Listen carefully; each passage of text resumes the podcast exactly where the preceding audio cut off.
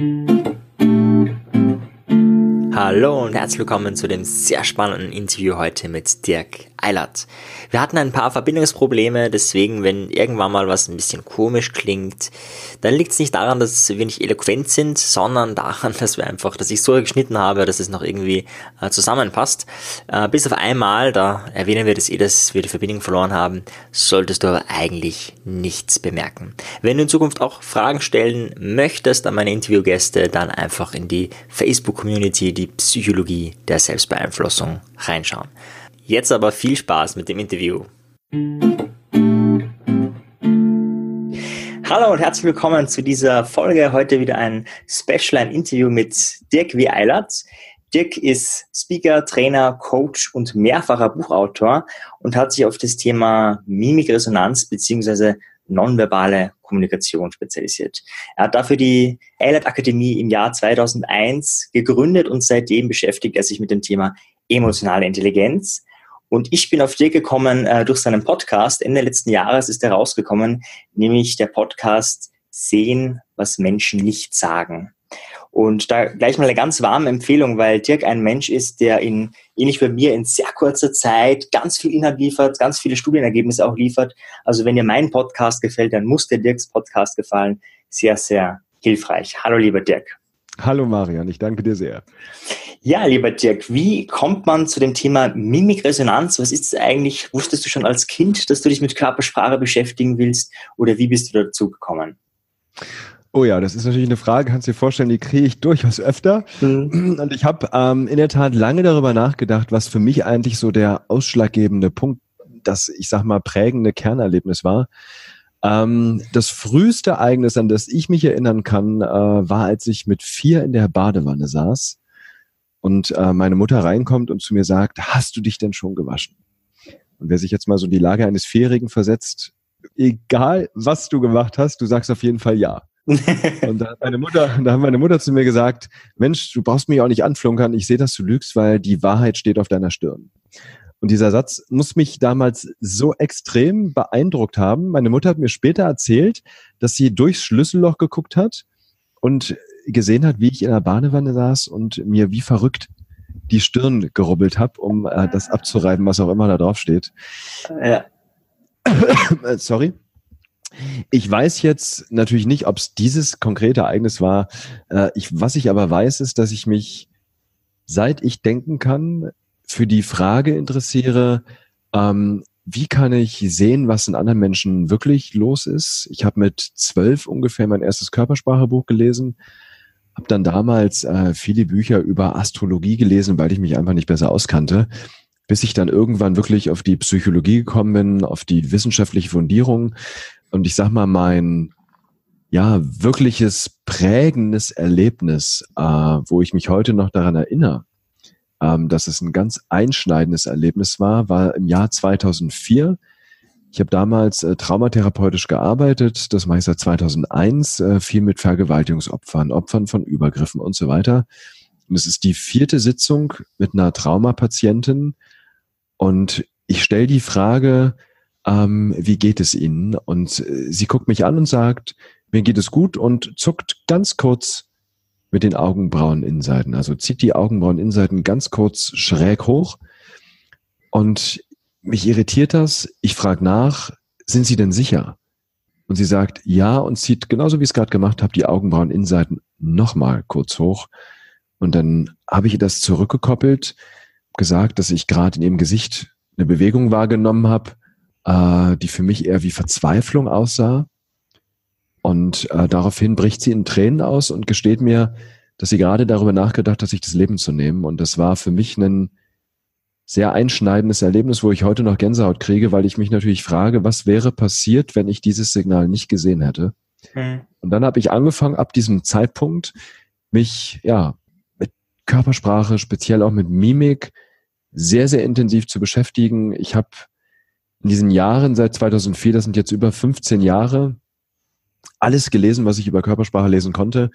Bin dann irgendwann auf den Punkt gekommen, dass ich gemerkt habe, Mensch, in Büchern stehen auch unheimlich viele Mythen drin, also Dinge, die kein Fundament haben. Und ich finde, äh, gerade im Körpersprachebereich ist es unheimlich schwer, das, was wirklich fundiert ist, zu trennen von dem, was ja sich einfach nur gut anhört. Mhm. Aber letztendlich ein Mythos ist, der teilweise schon widerlegt ist. Es gibt unheimlich viele Körpersprache Mythen. Und äh, ja, das hat dann dazu geführt, dass ich 2011 äh, die Studien, die ich kannte, zusammengeführt habe zur Mimik-Resonanz-Methode, ähm, in der ich dann ab 2012 auch Trainer ausgebildet habe und Trainer heute noch ausbilde.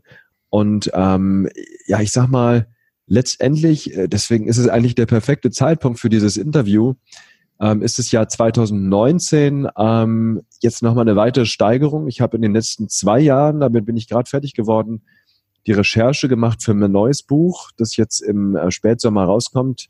Mhm. Die Mimikresonanz Profibox, Körpersprache Entschlüsseln und Verstehen. Und das wird ähm, kein klassisches Buch, sondern es wird beim Jungfermann Verlag erscheinen. Und der Jungfermann Verlag ist unter anderem spezialisiert auf äh, Boxen, auf, mhm. ja, das ist so eine Lernbox. Pappbox, mhm. genau.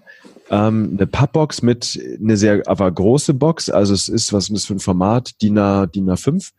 Ähm, und du hast in dieser Box 237 Karten mit allen Signalen, die es in der Körpersprache gibt. Ich habe versucht, wirklich jedes Signal zu berücksichtigen. Jedes Signal wird beschrieben, jedes Signal wird detailliert analysiert, auch in, in der Bedeutung, was es konkret aussagt. Also was sagt uns, was sagt es uns, wenn jemand die Oberlippe hochzieht? Was sagt es uns, wenn jemand sich im Gesicht kratzt, wenn jemand Gänsehaut bekommt, wenn jemand gähnt ähm, und so weiter? Das heißt, ich habe die Körpersprache in neun Kanäle unterteilt: Mimik, Gestik, Fußbeinverhalten, ähm, Stimme, Körperhaltung, Psychophysiologie und so weiter. Und jeden Kanal habe ich dann wieder unterteilt in Einzelsignale, und damit war ich in den letzten zwei Jahren beschäftigt, die ganzen Studien zusammenzuführen, um Körpersprache wirklich wissenschaftlich komplett zu fundieren und das kommt im Spätsommer raus und äh, ist auch nochmal für Mimikresonanz ein kompletter Quantensprung, wow. weil wir jetzt wirklich die komplette Körpersprache berücksichtigen. Ja. Und natürlich auch das ganze Thema Emotionen, Persönlichkeit. Was sagt Körpersprache darüber? Wie erkenne ich die Persönlichkeit? Wie erkenne ich die Emotionen wissenschaftlich fundiert anhand der Körpersprache? Sehr spannend. Also für die, die jetzt schon Einblick haben wollen, du bringst ja auch sehr viele Ergebnisse, sehr viele Studienergebnisse in deiner ähm, in deinem Podcast. Ähm, und was genau. mich jetzt auch noch interessieren würde, oder für die, die das noch nicht kennen, ja, was ist die Mimikresonanzmethode? Ja, der Podcast ist ja für Psychologie interessiert, der manche haben vielleicht von dem noch nichts gehört. Wie würdest du Mimikresonanz äh, beschreiben? Äh, da hole ich mal ganz kurz ein bisschen aus. Ähm, eine wichtige Motivation für mich, mich mit diesem ganzen Thema zu beschäftigen und auch Trainer in dieser Methode auszubilden, ist, dass wenn ich rausschaue, wir leben im Zeitalter der Digitalisierung und das fällt einem sofort ins Auge. Wenn ich rausschaue, dann fällt mir auf, dass wir in einer Welt leben, in der es normal ist, dass wir uns im Restaurant gegenüber sitzen und mehr ins Gesicht, äh, sorry, weniger genau, weniger ins Gesicht gucken, sondern viel mehr ins Handy, in den sogenannten schwarzen Spiegel. Mhm. Ja, wir gucken heute, wir verbringen so viel Zeit damit, in schwarze Spiegel zu schauen, in den Monitor zu schauen, in ähm, in unser Handy zu schauen, mhm. ähm, in den schwarzen Spiegel. Und es ist normal, dass wir heute ja mehr ins Smartphone schauen als, als ins Gesicht unseres Gegenübers im Restaurant. Es ist normal, dass Kinder auf einem Geburtstag ähm, mehr mit ihren Smartphones beschäftigt sind, als irgendwie ja mit den anderen Kindern zu spielen. Und was mich einerseits ja sehr fasziniert ist, dass es durch die Digitalisierung noch nie so leicht war, Kontakt zu haben zu Menschen, die tausende von Kilometern entfernt sind. Ja, so wie wir beide jetzt, wir sind nicht tausende von Kilometern mhm. entfernt, aber hunderte zumindestens. Wir sitzen am Computer. glaube ich, ziemlich genau. Berlin, Klagenfurt sind, glaube ich, genau tausend. Ja. Und das ist ja na, Wahnsinn. Und guck mal, als wenn wir nebeneinander sitzen, ja, wir hören uns nicht nur, wir sehen uns auch gerade über Video. Ich kann ein Seminar geben ähm, und abends in einer anderen Stadt meine Familie über FaceTime, über Zoom, über Skype sehen. Das heißt, es fällt uns immer leichter, Kontakt zu Menschen zu haben, die ganz weit weg sind. Mhm. Gleichzeitig ist die Herausforderung immer größer und es fällt uns immer schwerer, Kontakt zu den Menschen zu haben, die uns unheimlich nah sind. Wir sitzen am Frühstückstisch und sind mehr mit dem Smartphone beschäftigt, zumindest viele, als mit unserem Gegenüber. Und vergessen, dass der wichtigste Mensch immer der ist, den wir gerade sehen. Und das ist eine Sache, die mich sehr, sehr betroffen macht. Und es gibt in Afrika eine Begrüßung, die das Prinzip, was hinter Mimikresonanz steht, sehr gut auf den Punkt bringt. Und diese Begrüßung heißt Saubona. Und mhm. Saubona heißt so viel wie, ich sehe dich. Ich sehe dich als Mensch. mit all deinen Gefühlen, äh, mit deinen Wünschen, mit deinen Hoffnungen. Und bei der Mimikresonanz geht es genau um dieses Prinzip. Es geht darum, Menschen in ihrer Vielschichtigkeit zu sehen und in ihrer Vielschichtigkeit zu verstehen mit den Emotionen, mit ihrer individuellen Persönlichkeit. Das heißt, es geht nicht um Körpersprache, es geht nicht nur um Körpersprache, es geht vor allem darum, menschliches Verhalten und Erleben wirklich tiefgreifend zu verstehen, um letztendlich ja Menschen wieder besser zu verstehen. Und deswegen ist Mimikresonanz eine Methode, die es uns hilft, wirklich in Kontakt miteinander zu kommen, wirklich beim anderen zu sein, andere Menschen ja gut verstehen zu können, gut lesen zu können, in Anführungsstrichen, wobei es nicht darum geht, andere zu durchschauen, sondern ja, andere Menschen zu verstehen. Und das ist auch der Grund für mich, dass ich vor circa fünf Jahren einen Verein gegründet habe, den, äh, die Deutsche Gesellschaft für Mimikresonanz. Mhm. Das ist ein ehrenamtlicher Verein, mit dem gehen wir ehrenamtlich an Schulen, unterrichten Schüler, Lehrer, sind in Kitas unterwegs, trainieren mit den Erziehern, ähm, um letztendlich, und das ist das Ziel, was ich verfolge mit dem Verein, äh, das Fach emotionale Intelligenz an deutschsprachige Schulen einzuführen. Mhm, sehr spannend. Jetzt sind wir schon sehr, sehr weit in der Lebensgeschichte. Jetzt würde mich interessieren, noch einen Schritt zurück. Du bist ja sehr erfolgreich in dem, was du tust. Also nicht nur, dass du es gerne tust und mit Leidenschaft und, und viel Routine hast, sondern du wirst ja auch viel gebucht. Du bist ja auch im mhm. Fernsehen bekannt und so weiter. Und mich würde interessieren, ähm, wie war das davor, bevor du den Erfolg hattest, ja, wie, wie du mhm. angefangen hast? Was waren da so deine ersten Hürden, bis du äh, es geschafft hast? Mm, also ich sag mal, ja, es gab natürlich immer Aufs und Abs. Ähm, ich bin ja, ich bin ja nach dem Studium erstmal ins Amt gegangen und war ein halbes Jahr Beamter. Oh, alles und habe dann, habe dann meinen äh, Beamten äh, meine Ernennungsurkunde quasi zurückgegeben, weil man kann ja als Beamter nicht einfach kündigen, so leicht war das nicht. Ich musste Antrag auf Entlassung stellen, weil ich gemerkt habe, dass der Job mich einfach nicht erfüllt. Ähm, und habe mich dann 2001 am 1. März selbstständig gemacht. Das heißt, am 1. März diesen Jahres bin ich quasi selbstständig, äh, selbstständig sage ich schon, äh, äh, volljährig geworden. Ja, also ah, ja. ich habe dieses Jahr 18-jähriges Jubiläum. Ähm, ja, und dann äh, ist natürlich der Markt äh, voll ohne Ende. Ich habe am äh, 13. 14. März mein erstes Seminar gegeben. Daran kann ich mich heute noch sehr, sehr gut erinnern. Und ja, ich glaube, was schon immer der Fall war, ich habe schon immer meinen Job danach ausgewählt, dass ich A, Spaß daran habe, was ich tue. Das ist für mich das Allerwichtigste. Und B, äh, mit dem, was ich tue, einen wichtigen Beitrag in meinem Empfinden leiste für die Gesellschaft. Und äh, C ist natürlich auch eine finanzielle Perspektive, meine Familie damit gut ernähren zu können. Aber diese Kriterien genau in dieser Reihenfolge, einen Job, den ich liebe, mit dem ich einen Beitrag leiste und ja, in dem ich auch finanziell erfolgreich sein kann, um meine Familie zu ernähren. Und ein wichtiger Punkt dabei ist für mich auch, ähm, Geld heißt für mich auch, Geld mit dem zu verdienen, was ich tue, heißt für mich auch einen anderen Hebel zu haben in dem, was ich tue. Zum Beispiel mich auch ehrenamtlich um den Verein mhm. kümmern zu können und so weiter. Ähm, ja, und es gab, ähm, ich erinnere mich ähm, an mein erstes Verkaufstraining damals. Das war nicht im, im Jahr 2001, das war im Jahr 2002. Ähm, das war das erste Verkaufstraining, was ich gegeben habe. Und danach war der Auftraggeber so begeistert, äh, dass sie direkt den zweiten Tag, den wir noch geplant hatten, einen Monat später storniert haben. Ähm, das heißt, es war alles andere als erfolgreich. Oh yeah. Ja, und ich glaube, das hat jeder Trainer mal erlebt, gerade am Anfang, dass Auftraggeber eben nicht so zufrieden sind. Und der Auftraggeber war damals ja, sehr, sehr konsequent. Ähm, aber letztendlich, weißt du, wenn ich so zurückdenke, letztendlich, ich habe immer Leidenschaft für mein Thema gehabt. Für mich gab es keine Option, was anderes zu machen. Mhm. Und deswegen gab es für mich nur den Weg nach vorne. Und ich habe gesagt, gut, wenn es jetzt noch nicht geklappt hat, dann mache ich einfach weiter, trainiere weiter, letztendlich bis zu dem Zeitpunkt, wo es klappt, trainiere meine Kompetenz, trainiere meine Fähigkeiten, äh, ja, und habe mein Ziel im Auge mhm. und mache einfach weiter. Und ich glaube, das war der entscheidende Punkt. Ähm, ich bin dann irgendwann, das war jetzt vor ein paar Jahren, vor ein paar Monaten, ja, vor ein paar Jahren eher, auf das Thema Grid aufmerksam geworden. Mhm. Ähm, Grid ist das Konstrukt, was am stärksten mit Erfolg korreliert. Also wenn es darum geht, ähm, wirklich erfolgreich in einem Thema zu werden, in einer Sache, die man macht, äh, dann ist Grit wohl ähm, die Persönlichkeitseigenschaft, die die stärksten Auswirkungen darauf hat. Und Grit lässt sich übersetzen, ja, mit einer Aktionsausdauer, mit Leidenschaft, mit einem Durchhaltevermögen. Also die offizielle Definition in der Psychologie von Grit ist, ähm, mit Leidenschaft und Beharrlichkeit Langzeitziele zu verfolgen. Mhm. Also nicht nur ein halbes Jahr dran zu bleiben, nicht nur zwei Jahre dran zu bleiben, sondern an einem Thema fünf oder zehn Jahre dran zu bleiben und das Ganze nicht nur ja routinemäßig abzuarbeiten, sondern voranzutreiben, immer tiefer zu gehen.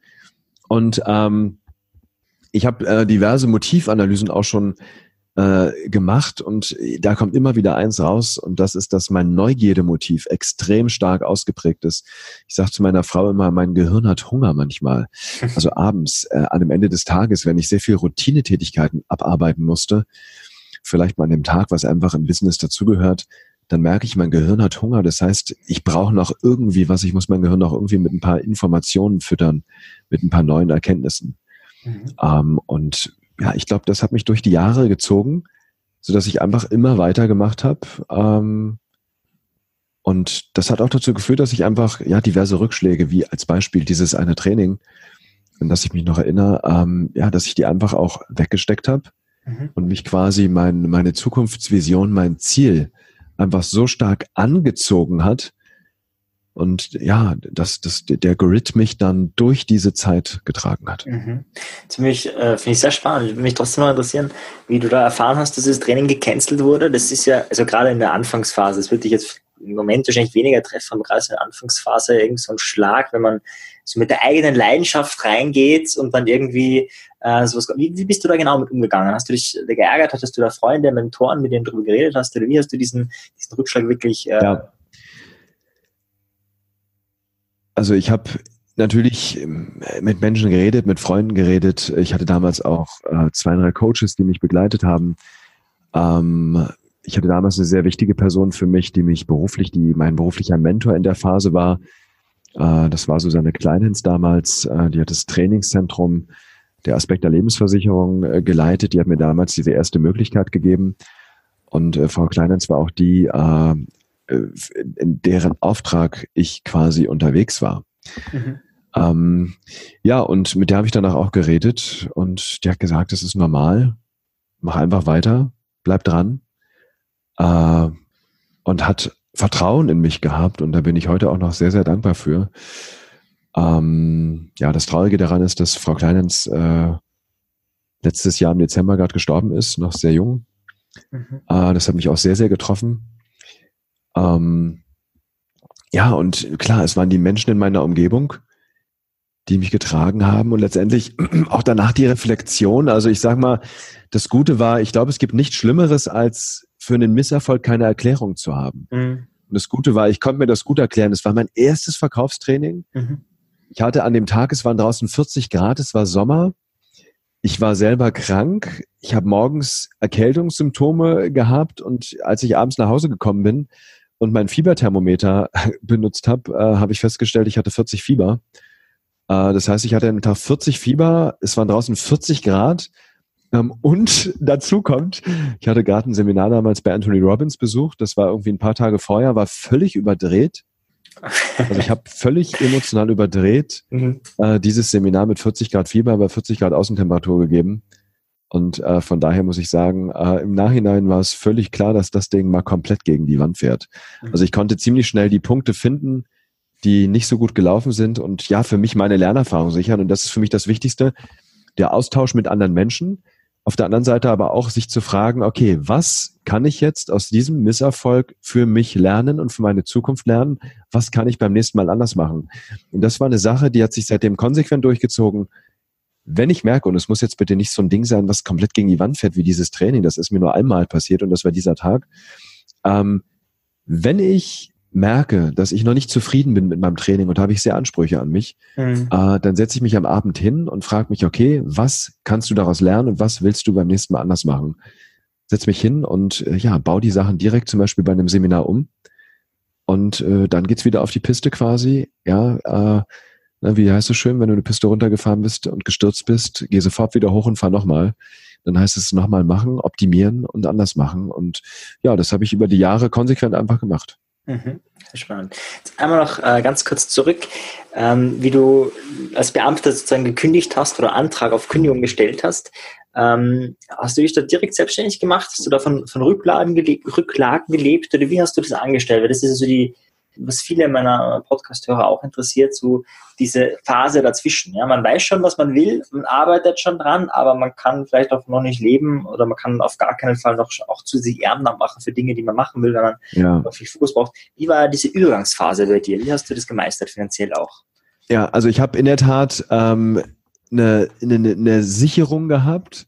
Ich habe nebenbei als Fitnesstrainer gearbeitet, äh, freiberuflich. Das heißt, ich war in der Woche dreimal im Fitnessstudio, habe da ähm, als Gerätetrainer und äh, Pilates-Trainer gearbeitet. Und äh, das hat mir, ich sag mal zumindestens, auch wenn es auch freiberuflich war, eine gewisse finanzielle Basis gegeben und eine gewisse Sicherheit zumindestens. Ähm, sonst wäre das idiotisch gewesen und völlig blind, äh, meine, meine Kosten einfach finanzieren zu mhm. können. Mhm.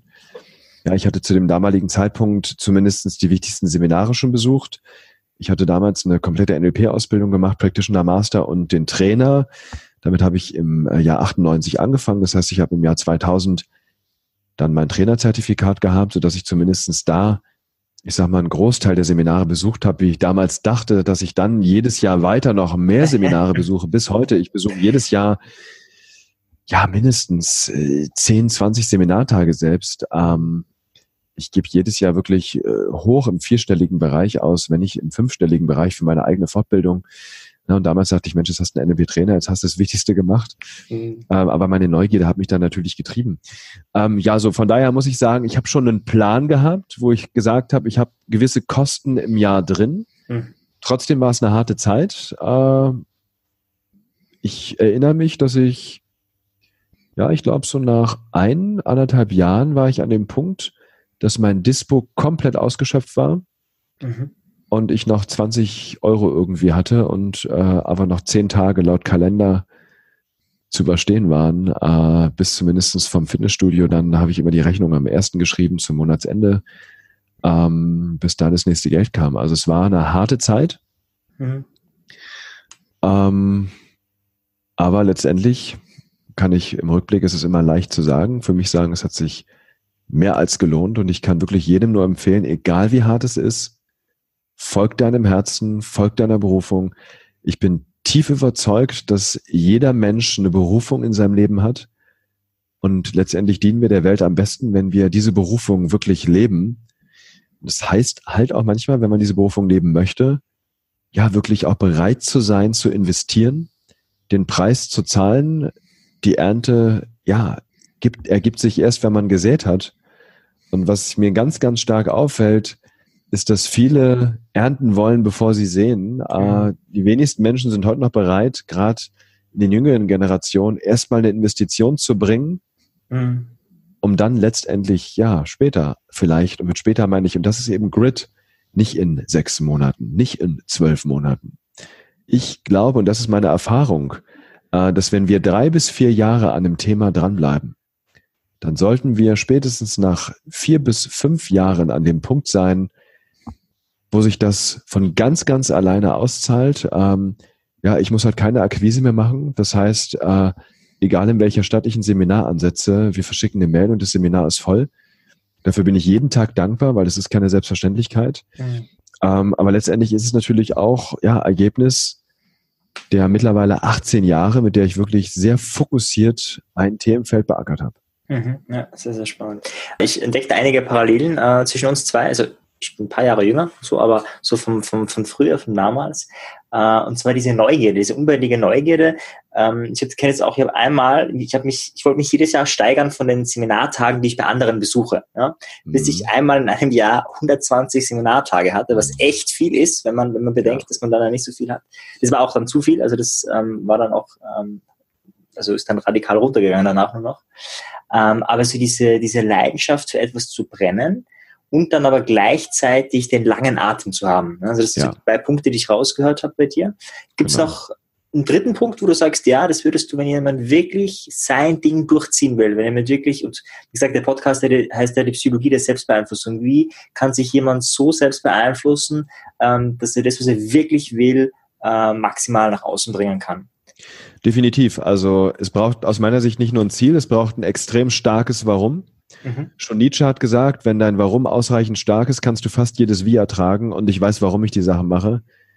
Ich habe äh, ja, ich glaube einfach eine gute Verbindung. Ich habe mich schon immer gefragt, warum bin ich eigentlich in dieser Welt? Was ist meine Berufung? Was ist das, was mich wirklich mit Leidenschaft erfüllt, wo ich einen Unterschied in dieser Welt machen kann?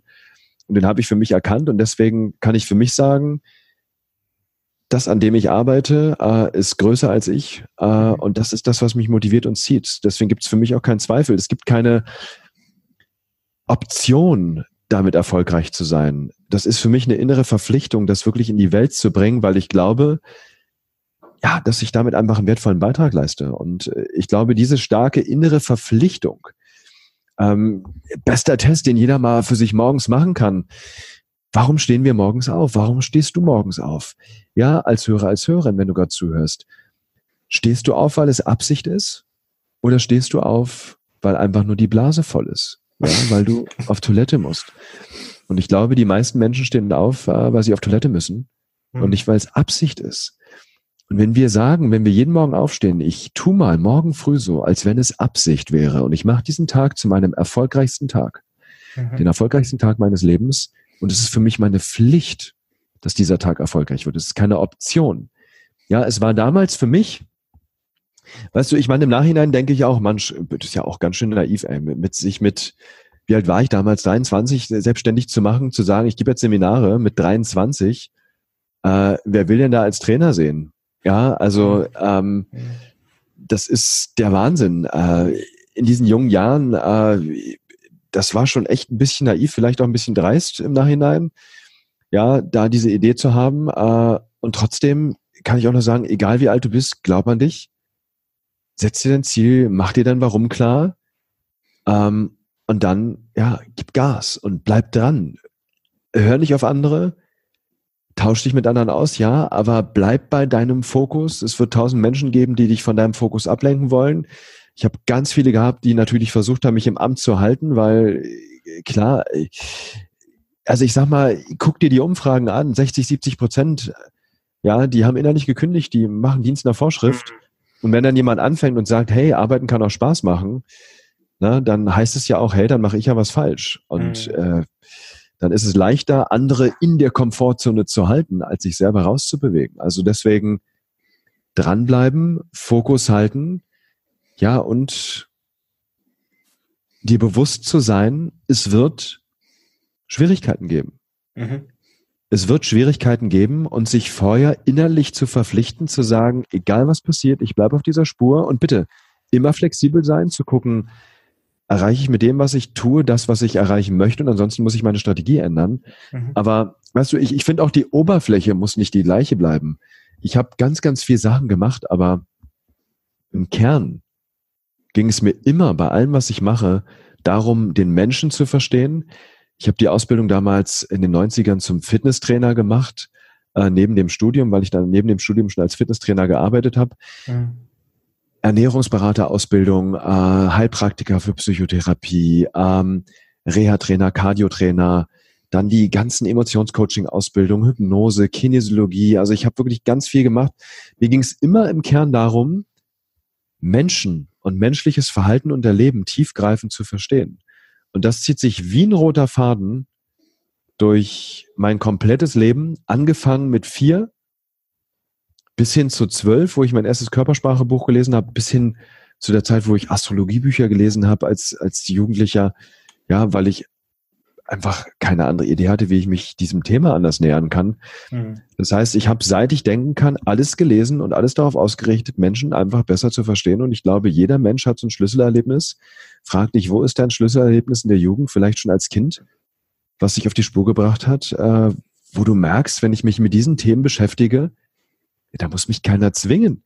Ja, du kannst mir jetzt 500 Millionen Euro auf mein Konto überweisen. Ich würde mit dir diesen Podcast machen. Ich würde genau die gleichen Sachen machen, die ich jeden Tag mache, äh, weil ich das tue, was ich tue, weil mir mein Herz sagt, dass ich das tun soll. Und ich habe in meinem Leben es immer so gemacht. Ich habe irgendwann, war ich zum Beispiel mit den Firmentrainings äh, an dem Punkt, wo ich gesagt habe, ich weiß noch genau, wie ich morgens aufgestanden bin und dachte, oh, jetzt heute nach, was ich, Frankfurt fliegen, da ein Training geben. Sage ich, ach gut, wenn du nachher nach Hause kommst, hast du 2000 Euro mehr auf dem Konto.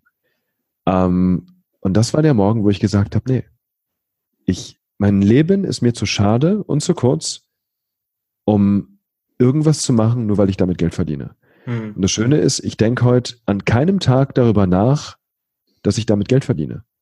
Ich denke nicht an einem Tag daran, äh, was ich verdiene.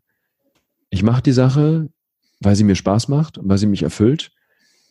Und das ist, glaube ich, einer der Schlüssel dafür, ähm, wirklich auch dran zu bleiben. Und ich habe es immer so gemacht, wenn ich gemerkt habe, ich denke über das Geld nach, war es Zeit, die Oberfläche zu verändern. Äh, in der tiefen Struktur ist natürlich immer ums gleiche Thema gegangen.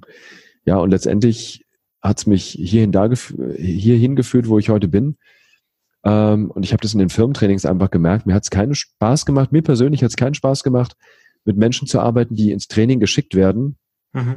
Und mir war der Hebel auch irgendwann zu klein. Mhm. Ich habe gesagt, ich will Coaches ausbilden, ich will Trainer ausbilden, weil ich da einen anderen Hebel habe, um einen Beitrag äh, für die Gesellschaft zu leisten mit den Themen, die wir machen. Ja, so wie wir es jetzt machen, in jeder Mimikresonanz-Trainerausbildung zum Beispiel, sind zwei Plätze komplett kostenfrei, die wir Lehrern, hauptberuflichen Lehrern zur Verfügung stellen, um ja da einfach auch den Beitrag zu leisten und dieses Thema in die Schulen zu kriegen. Mhm, sehr spannend. Ich sehr inspirierend. Du hast auch gesagt, so also was ich so rausgehört habe, ähm, den Widerstand da nicht dagegen gehen, sondern den sogar erwarten. Ja, also davon ausgehen, ja. dass wenn du deinen Traum lebst, dass nicht alles schön und toll ist, sondern genau. sind auch zu erwarten. Ähm, Gab es irgendwo, also bei dir, das hört sich äh, total selbstbewusst an, das hört sich total äh, rund an. Gab es bei dir im Leben Momente, wo du gezweifelt hast? Wo du vielleicht ja, immer wieder. Mhm. Immer wieder. Ich zweifle noch heute. Also ich zweifle letztendlich jeden Tag. Ich gehe sehr hart mit mir ins Gericht, äh, bitte immer liebevoll und wertschätzend. Ja, und frage mich, sind die Dinge, die wir machen, noch aktuell? Sind die Dinge wirklich schon die Qualität, die möglich ist? Also ich frage mich jeden Tag, wie können wir die Qualität noch weiter steigern in der Akademie? Mhm. Wie kann ich die Seminarqualität noch weiter hochdrehen, ähm, um letztendlich natürlich den Mehrwert für die Teilnehmer noch weiter zu erhöhen? Also bitte, ich sitze jetzt nicht den ganzen Tag am Schreibtisch und stelle mir diese Frage, aber das ist ein Veränderungsprozess. Mhm. Ich stelle mich jeden Abend, äh, jeden Abend, jeden Tag in Frage. Ich stelle unsere Akademie jeden Tag in Frage. Ich stelle mir die Frage jeden Tag, ähm, unbewusst natürlich, nicht bewusst, sondern eher unbewusst. Und daraus ergibt sich ein kontinuierlicher Verbesserungsprozess. Wie hat ein Mitarbeiter bei uns gesagt, Dirk, ich hasse es, in den Urlaub zu gehen, weil wenn ich nach zwei Wochen wiederkomme, weiß ich gar nicht mehr, wo hier, was hier Sache ist, weil sich so viel verändert hat. Und jedes Jahr im Januar stelle ich mir die Frage, wenn ich das weiß, was ich heute weiß, würde ich dann nochmal das tun, was ich heute tue? Mhm. Oder sind es dann andere Dinge? Und in manchen Jahren, wie dieses Jahr, fällt die Antwort sehr radikal aus. Dieses Jahr ist die Antwort sehr radikal ausgefallen, was dazu geführt hat, dass wir gerade unsere komplette Akademie neu renoviert haben, das Logo überarbeitet haben, wir sind jetzt an der Homepage dran, die auch nochmal völlig neu zu gestalten. Wir werden unser Seminarprogramm völlig neu umstellen. Ein paar Sachen bleiben natürlich, ein paar Sachen werden optimiert und verändert. Ähm, ja, und ich, ich sag mal, den Mut dafür zu haben, auch weiterzugehen, neue Dinge auszuprobieren, den halte ich für einen ganz, ganz wichtigen Aspekt. Also nicht immer weiterzumachen, sondern die Dinge weiterzutreiben, besser zu werden. Das ist aus meiner Sicht ein Schlüssel. Und ich hatte, wenn ich zurückdenke, wirklich ja auch Phasen. Äh, oh, jetzt bist du gerade weg. Du warst gerade 20 Sekunden leider weg. Also ich weiß nicht, was heute los ist. Also mein Internet ist eigentlich super schnell. Ich habe hier die höchste Verbindung. Ja, ich bin in Österreich, also bei uns fahren nicht nur die Autos langsamer, sondern auch äh, die ja, Sehr gut. Also, ich, ja, bin auch, äh, ich bin auch nicht über WLAN drin, also sondern über mhm. übers LAN. Nein, ich bin auch. Also, dann sag mir mal, dann sag mir mal, wo ich äh, stehe, wo du mich noch gehört hast. Also ich habe noch gehört eben, äh, dass du Website und alles erneuert hast und ähm, äh, dass die also die Frage eben radikal ausgefallen ist und was ihr alles verändert habt. Und dann hast du angefangen, und da weiß ich nicht mehr, was du gesagt hast. Das war dann nur noch abgehackt. Okay, dann lass mich mal überlegen. Äh, wo ich da, habe ich schon von den Selbstzweifeln geredet? Ähm, ähm, nur anfangs, nee? Also was nichts Konkretes. Also die, die Zweifel, du hast nur über die Zweifel gesprochen, ähm, die du hast, ob das, äh, wie kannst du das meiste rausholen und so weiter, aber noch nicht, also jetzt keine konkrete. Okay, ich setze einfach nochmal an. Mhm. Und was für mich ein ganz wichtiger Punkt ist, einfach ja, so einen kontinuierlichen Verbesserungsprozess voranzutreiben. Mhm. Was mich schon sehr früh fasziniert hat, war dieses Prinzip von Kaizen mhm. aus der japanischen Wirtschaft. Also einfach, ja, kontinuierlich besser zu werden. Das ist übrigens auch ein Punkt bei Grit. Uh, Grit heißt eben auch, ja, diese, dieses Prinzip von Kaizen anzuwenden. Und was für mich völlig normal dabei ist, ja, ist immer wieder auch zu zweifeln. Ich hatte auch Phasen, wo ich mich wirklich gefragt habe, kriege ich das hin? Bin ich der Richtige dafür? Äh, überlegt habe, das Handtuch zu schmeißen, ja, das habe ich heute nicht mehr in dem Maße. Hm. Nur im Kleinen, ich sag mal, das ist einfach normal. Äh, Mut ist der Tanz mit der Angst. Mut ist nicht, wenn ich keine Angst habe. Und Sicherheit ist nicht, wenn ich keine Zweifel habe. Sicherheit heißt für mich zu handeln, obwohl ich Zweifel habe. Und mhm. ja, einfach weiterzumachen und zu sagen, hey, die Zweifel gehören dazu, die Zweifel sind normal, die Angst gehört dazu, wir sind menschliche Wesen und jede Emotion, die wir spüren, hat eine wichtige Botschaft für uns und hat auch eine Kompetenz, die da drin steckt. Und ja, in Angst steckt auch eine Kompetenz. Angst ist da, um unser Bedürfnis nach Sicherheit zu erfüllen. Und äh, deswegen hat Angst eine wichtige Botschaft, die sie uns mitteilen möchte. Und wenn wir auf unseren Zweifel, auf Angst nicht mehr hören, dann, äh, ja, dann haben wir auch, damit negieren wir auch bestimmte Ressourcen, die wir einfach haben, emotionale Ressourcen. Mhm. Ja, und deswegen die in, in, im vollen Umfang zu nutzen, heißt für mich auch, in Kontakt mit allen Emotionen zu sein, die wir haben. Und dazu mhm. gehören eben auch Zweifel, dazu gehören, dazu gehören Situationen von Angst. Mhm. Ja, meine Frau muss schon immer lachen, wenn ich Bücher schreibe. Ich äh, finde es ganz wichtig, die Bücher auch wirklich selbst zu schreiben, weil es für mich ein Prozess ist. Ähm, und äh, ich schreibe normalerweise vier bis sechs Wochen am Stück. Mhm. Äh, und schließe mich ein und schreibe das Buch dann durch und da durchlaufe ich alle Emotionen, von Euphorie bis Zweifel bis äh, Frustration und äh, das war in den letzten zwei Jahren natürlich echt krass in meinem neuen, an meinem neuen Projekt, der, der Mimikresonanz Profibox, zwei Jahre durchzuhalten. Ich hatte Momente, wo ich dachte, ey, das wird nichts, das Ding wird nie fertig. Mhm. Aber letztendlich habe ich auch mal zu meiner Frau gesagt, ich schmeiß die Scheiße hin. Mhm. Aber ehrlich, ganz tief in mir wusste ich, du musst das jetzt nur mal aussprechen. Aber du schmeißt es nicht hin. Mhm. Weil eine tiefe Stimme in mir hat immer gesagt, mach weiter und du schaffst das. Mhm. Also da ist immer der tiefe Glaube natürlich daran, es zu schaffen.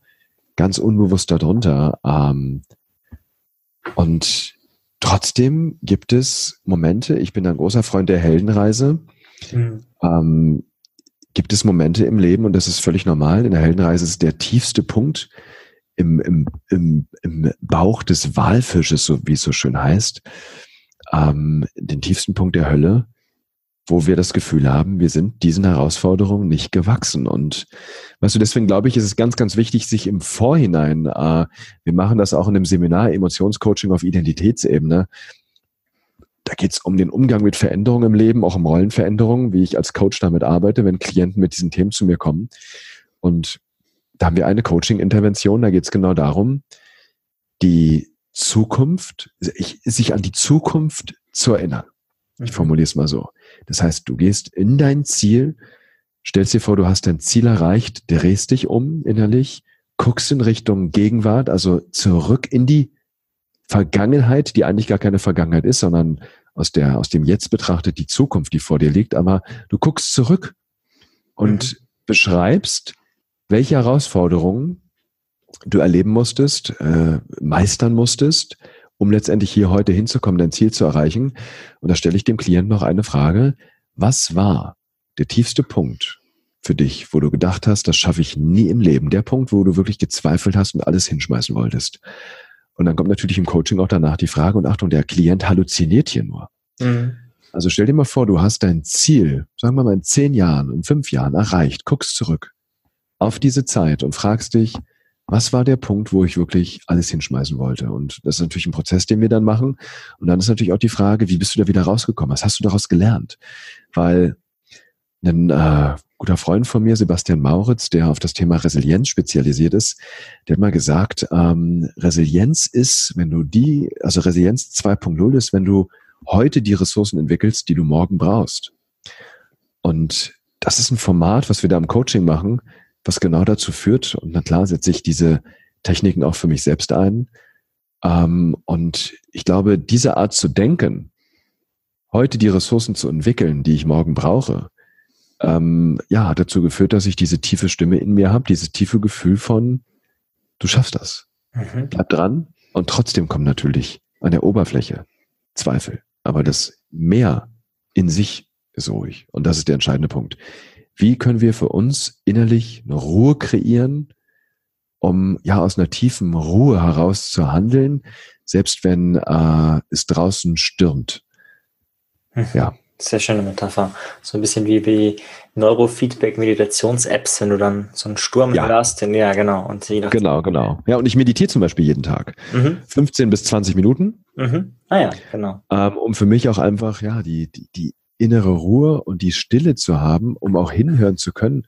Und ich glaube, das ist auch ein Punkt, äh, was ich jetzt im Rückblick, das merkt man natürlich nie bitte im Jetzt oder mhm im Dan Gedanken an die Zukunft, was ich aber, wenn ich mal zurückgucke, merke, ist, es ist, als wenn mich irgendwas geführt hat. Mhm. Und ich glaube, ich habe einen guten Zugang äh, ja, zu so einer inneren Weisheit, die mir gesagt hat, was ich als nächstes tun soll. Also es kommt für mich wirklich, es, es kommt mir wirklich so vor, ähm, als wenn ich nur ja einer höheren Energie gefolgt bin, einer Stimme gefolgt bin, die mich geführt hat.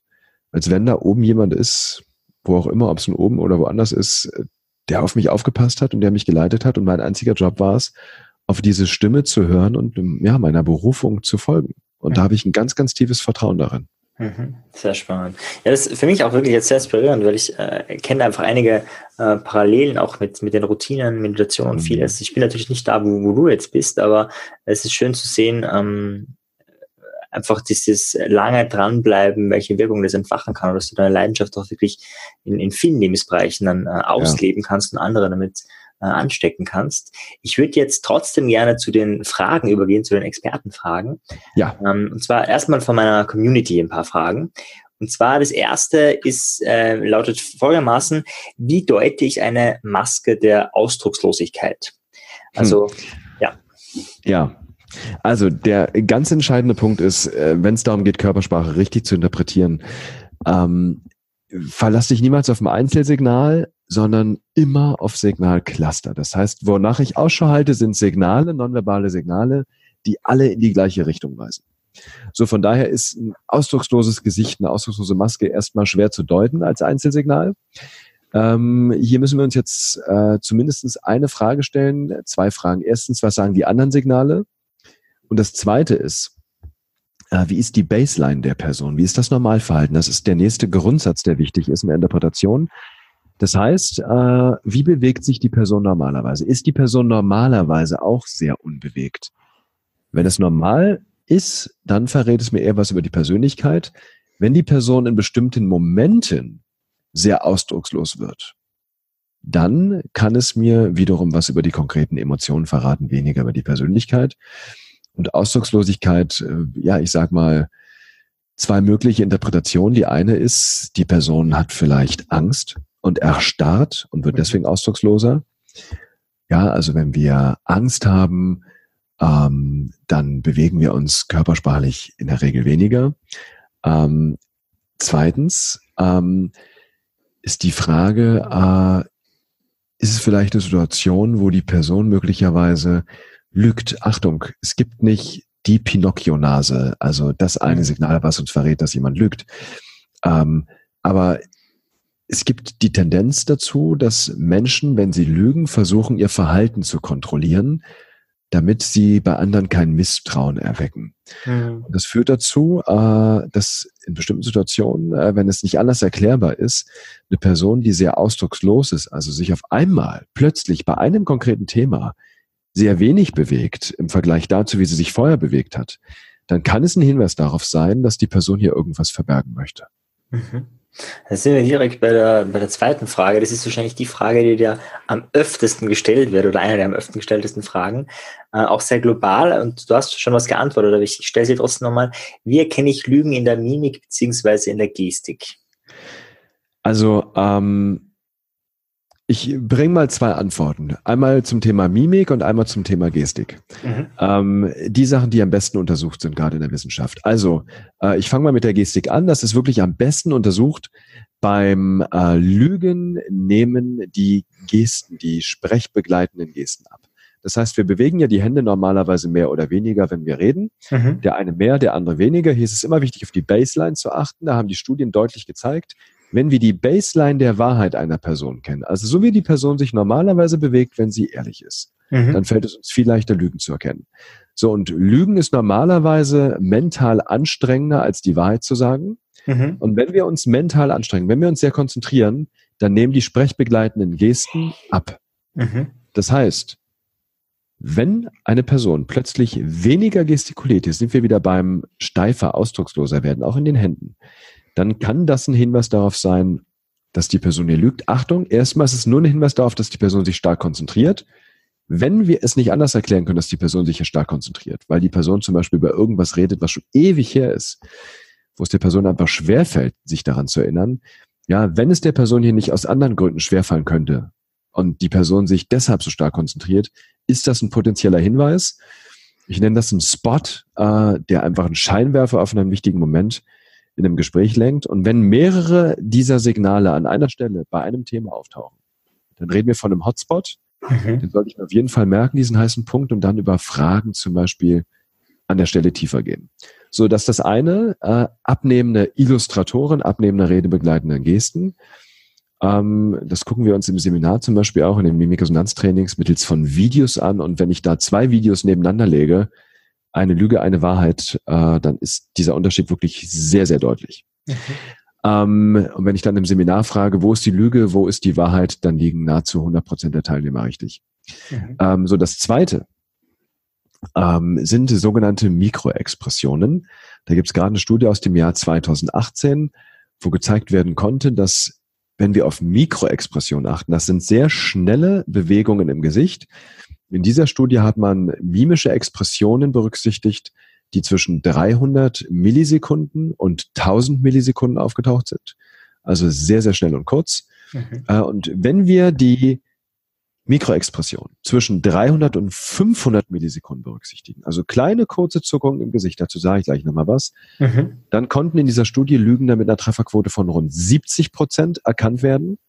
Also konnte Lüge und Wahrheit unterschieden werden.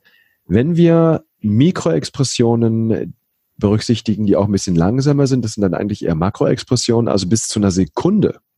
300 Millisekunden bis zu einer Sekunde.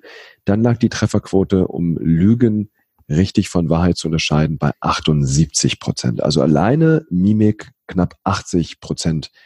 Erkennungsrate, wenn ich das mit der Gestik kombiniere, komme ich noch ein bisschen höher in den Quoten.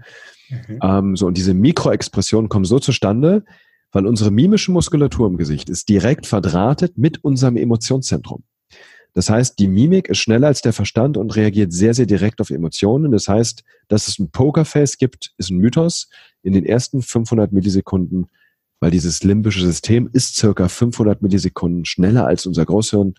In den ersten 500 Millisekunden ist die Mimik hemmungslos ehrlich. So deswegen, das sind die zwei Tipps. Achte erstens auf Mikroexpressionen, die dem Gesagten widersprechen.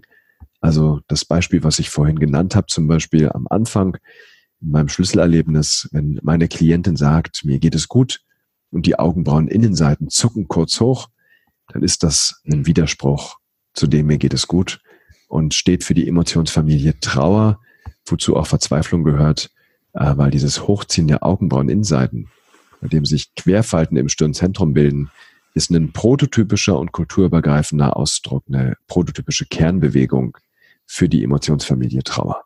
Mhm. Also Mikroexpression und auf die Handbewegung achten, auf Momente, wo die Hand, wo die Gesten, wo die sprechbegleitenden Gesten abnehmen.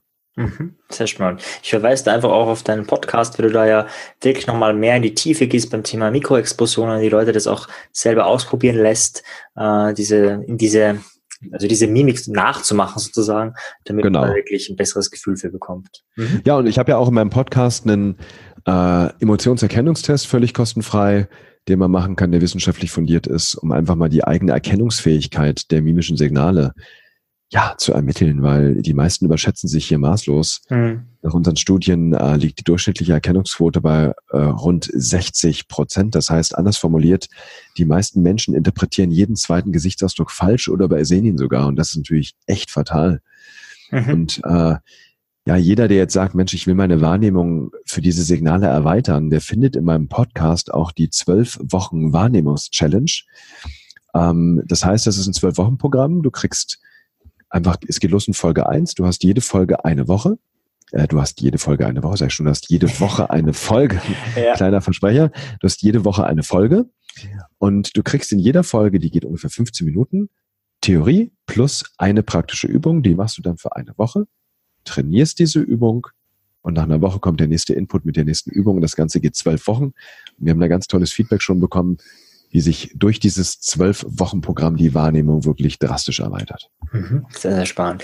Ich gehe trotzdem gleich weiter zur äh, nächsten Frage, die ja. passt nämlich sehr gut dazu, nämlich sehr spezifisch, wie erkenne ich den Unterschied zwischen Verachtung bzw. Geringschätzung und Skepsis bzw. Zweifel? Also ich würde hier wirklich wieder auf die Gesamtkörpersprache achten. Also Verachtung zeigt sich und das ist übrigens genau wie Skepsis und Zweifel, durch einen Einpressen einseitig des Mundwinkels. Einseitiges Einpressen des Mundwinkels.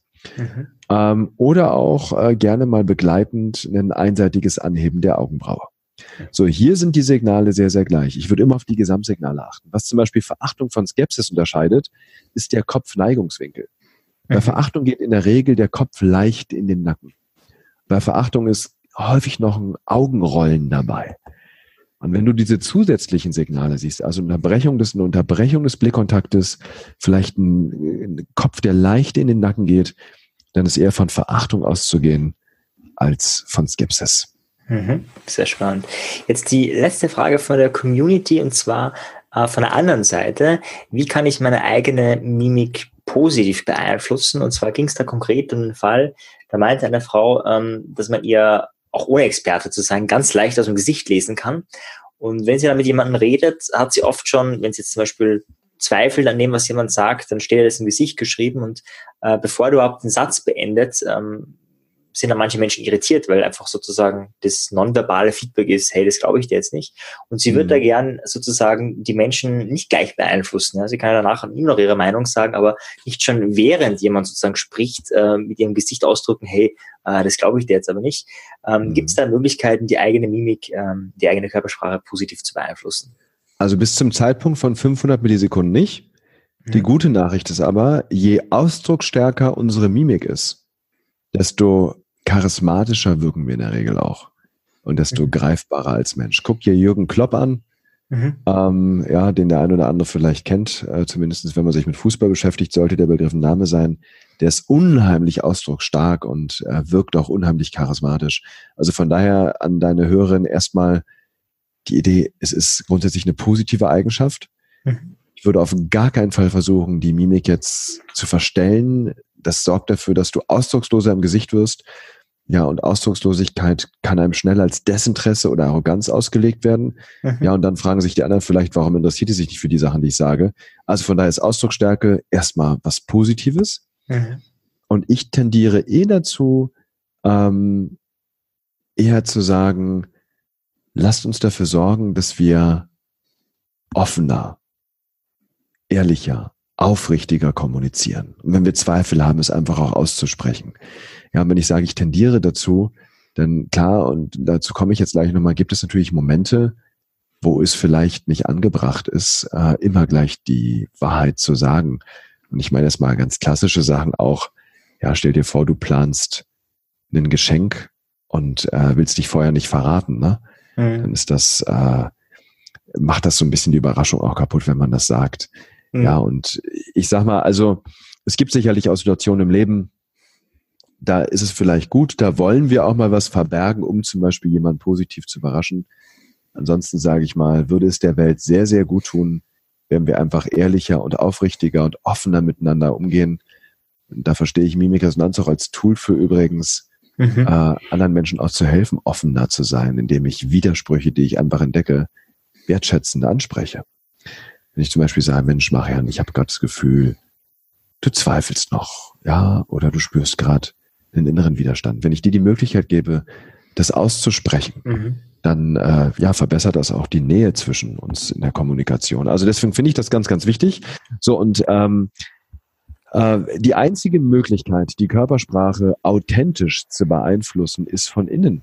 Mhm. Und das fällt wahrscheinlich in so einer Situation dann schwer. Das heißt, ähm, ich gebe gleich mal eine Idee, wie das gehen kann. Also von innen heraus. Es gibt Studien dazu, dass das sogenannte Surface Acting, also wenn ich an der Oberfläche agiere, wenn jetzt ja die Dame anfangen würde, ähm, einfach ihr Gesicht zu verändern, mhm. die Mimik zu verändern, dann äh, würde das A nach außen eher negativ wirken, weil die Wahrheit sickert letztendlich doch wieder durch körpersprachlich. Und das Zweite ist, das, was dann entsteht, nennt sich emotionale Dissonanz. Mhm. Das heißt, wir spüren was anderes im Innen, als wir im Außen zeigen. Mhm. Und das sorgt für massiven Stress, ist nach Studien, wenn das als Muster auftritt, dauerhaft, wie im Job zum Beispiel gezwungen sind, immer wieder was anderes zu zeigen im Außen, als wir innen spüren, ist das ein stärkerer Einflussfaktor auf Burnout als Zeitdruck und Arbeitspensum. Also das ist niemandem zu empfehlen. Mhm. Studien im Service haben gezeigt, dass ähm, Mitarbeiter, die ein Surface Acting machen, also einfach nur Freundlichkeit spielen, mhm. weniger Trinkgeld kriegen als Mitarbeiter, die ein sogenanntes Deep Acting machen. Deep Acting heißt, ich gehe von innen, ich ändere meinen emotionalen Zustand. Mhm. So, und jetzt kommt hier die Idee. Ich kann natürlich entweder bewusst in bestimmte Emotionen reingehen, dafür brauche ich Training. Mhm. Die zweite Frage ist, wie können wir uns in so einem Gespräch zum Beispiel, also was wäre eine, eine innere Fokusveränderung für deine Hörerin? Mhm. Ähm, da müsste ich jetzt auch mal drüber nachdenken. Ich gebe euch mal ein Beispiel. Ähm, wenn du sagst, ähm, Stichwort, du kriegst ein Geschenk zum Geburtstag mhm. und du möchtest ja die anderen dafür wertschätzen und du möchtest nicht zeigen, wenn es dir nicht gefällt, warum auch immer. Es ist, das ist jetzt eine philosophische Frage. Sage ich das oder sage ich es nicht? wenn mir was nicht gefällt. Ja, wenn du den, sagen wir mal, du entscheidest dich, warum auch immer, zu sagen, ich möchte das niemandem zeigen, mhm. Äh, weil ich dem anderen nicht wehtun möchte. Ähm, ob das jetzt gut ist oder nicht, sei mal dahingestellt. So, was du dann machen kannst, du kannst den Fokus innerlich verändern. Guck mal, wenn ich ein Geschenk bekomme, wo ich denke, das habe ich vielleicht schon, oder ich freue mich nicht so drüber, ja, wäre es natürlich immer besser, wenn ich das Wertschätzen verpacke, ja, weil dann ist beiden damit gedient. Mhm. Ähm, aber was ich machen kann, wenn ich mich jetzt innerlich auf den Akt des Schenkens konzentriere. Jetzt stell dir mal vor, ja, deine Freundin schenkt dir was und hat sich ganz doll Gedanken gemacht. Jetzt kann ich mich innerlich darauf fokussieren, dass sie sich Gedanken gemacht hat. Und wenn du das machst, dann freust du dich über die Geste mhm. und über die Absicht. Und dann zeigst du echte Freude, weil du dich über die Absicht des Schenkens und die Geste des Schenkens freust und zeigst damit Freude obwohl das Geschenk vielleicht dir nicht so gut gefällt. So, das heißt, es ist immer eine Frage des inneren Fokus. Mhm. Und ähm, deine Hörerin, es klingt zumindest so danach, ist, während sie zuhört, mehr bei sich selbst und bei ihren eigenen Gedanken, weil sie das, was sie hört, erstmal damit abgleicht, was sie dazu denkt. Und mein Tipp wäre hier, zu versuchen, sich innerlich darauf zu fokussieren, und mit versuchen meine ich, das ist ein Training, sich darauf zu fokussieren, was der andere denkt. Also wirklich zu versuchen, den anderen zu verstehen. Die Situation aus Sicht des anderen zu betrachten. Und dann, äh, dann gleiche ich das nicht mit, weil Zweifel entsteht, wenn ich deinen Standpunkt mit meinem abgleiche. Mhm. Wenn ich jetzt voll bei dir bin und mich darauf konzentriere, was du sagst und ich möchte deine Sicht der Dinge verstehen, dann bin ich interessiert, wenn ich mich dafür wirklich interessiere. Also dann zeige ich Interesse in meiner Körpersprache und keinen Zweifel. Und das wäre mein Tipp. Also das nennt sich ähm, in der Therapie Reappraisal. Das heißt, ähm, ich bewerte die Situation neu, indem ich meinen Fokus verschiebe. Das heißt, du sagst mir was und ich bewerte es nicht im Sinne von, hä, glaube ich nicht, sondern ich denke, hey, wie interessant, so habe ich das noch gar nicht betrachtet. Da muss ich mal nachfragen weil ich möchte dich verstehen. So, und wenn es ihr gelingt, aus diesem glaube ich nicht reinzukommen in, oh, wie interessant, so habe ich das noch gar nicht gesehen, dann zeigt sie Interesse und Erstaunen und nicht ein skeptisch, äh, skeptisches, zweifelndes äh, Gesicht in dem Moment. Mhm. Naja, sehr, sehr schön. Vielen, vielen Dank für die, für die ausführliche Antwort. Es ist Gerne. sehr fein, dass du dir wirklich da die Mühe gibst und das von allen Seiten beleuchtest.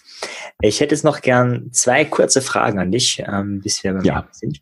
Und zwar die erste Frage ist, ein Thema von dir ist ja auch emotionale Intelligenz. Mhm. Wenn du einem Menschen nur einen Tipp geben dürftest, nur einen Trick, nur eine Idee, ein Prinzip vermitteln dürftest zum Thema, wie man emotional intelligenter wird, welcher Tipp wäre das? Hm.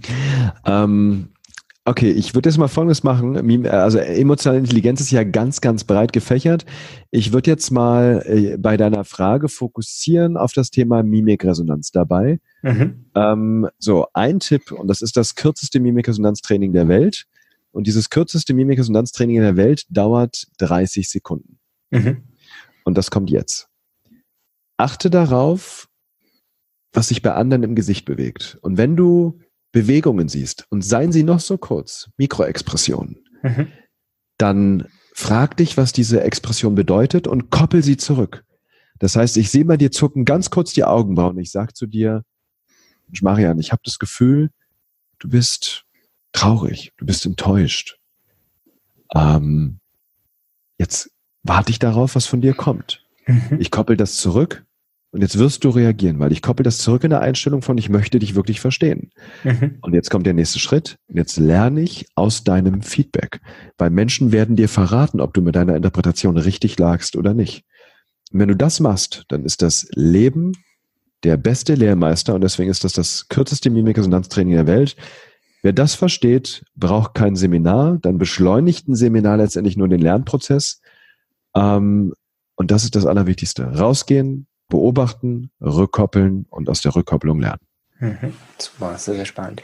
Jetzt noch eine Frage. Gibt es jemanden, wo du sagst, ah, der würde zu meinem Podcast die Psychologie der Selbstbeeinflussung gut reinpassen? Entweder weil er eine sehr, sehr spannende Lebensgeschichte hat, eine äh, erfolgreiche Lebensgeschichte mit viel äh, Widerstand, oder weil du sagst, okay, der ist auch ein Experte einfach im Bereich der Psychologie oder der Selbstbeeinflussung.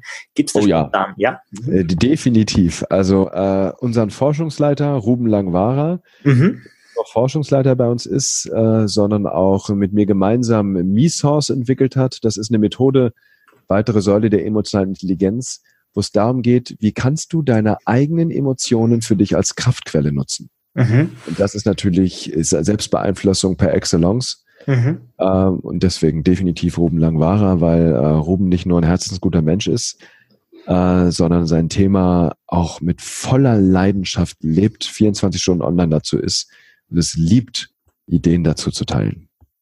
Mhm, super, vielen, vielen Dank.